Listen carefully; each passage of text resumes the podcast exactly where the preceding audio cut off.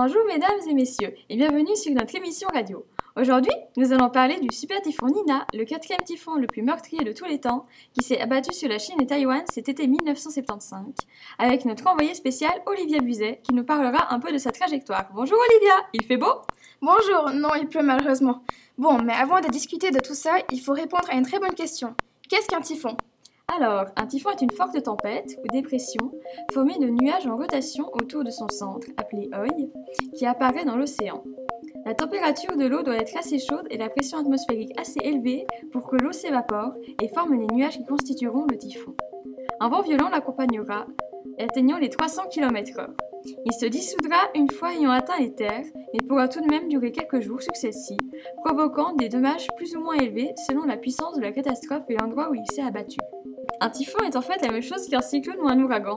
La différence est purement géographique.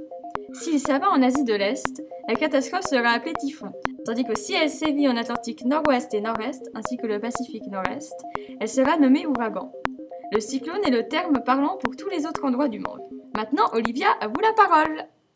Alors, tout a commencé le 29 juillet 1975 lorsqu'une perturbation tropicale s'est formée dans la mer des Philippines et s'est dirigée vers le sud-ouest pendant 36 heures jusqu'à ce que les vents ralentissent le 31 juillet et se dirigent vers le nord-ouest avant de s'intensifier rapidement et de se déplacer ensuite vers l'ouest-nord-ouest.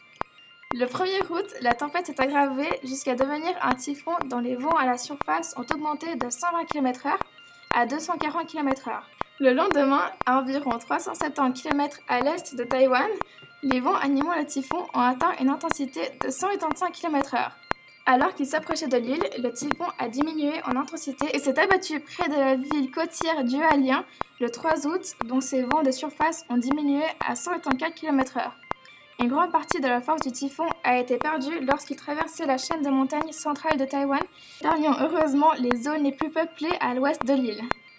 Ensuite, le typhon s'est engagé à travers le bras de mer qui sépare Taïwan de la Chine. Le typhon, affaibli par son passage sur les terres de l'île, dont ses vents étaient encore descendus à 110 km/h, s'est abattu comme une tempête tropicale aux alentours de Xinjiang-Fujian, en Chine, le 3 août.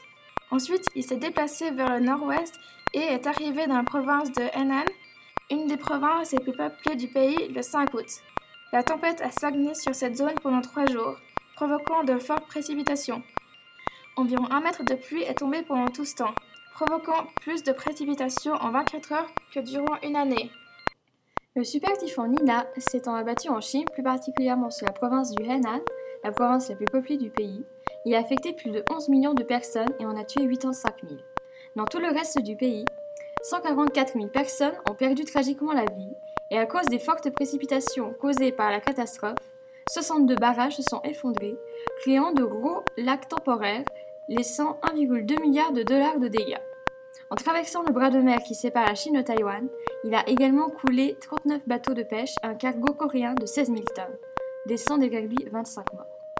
À Taïwan, les pluies ont provoqué des inondations mortelles et des glissements de terrain, tuant 29 personnes et blessant 168 autres. C'est avec ce bilan humain peu réjouissant que nous allons nous quitter. Sur ce, passez une bonne journée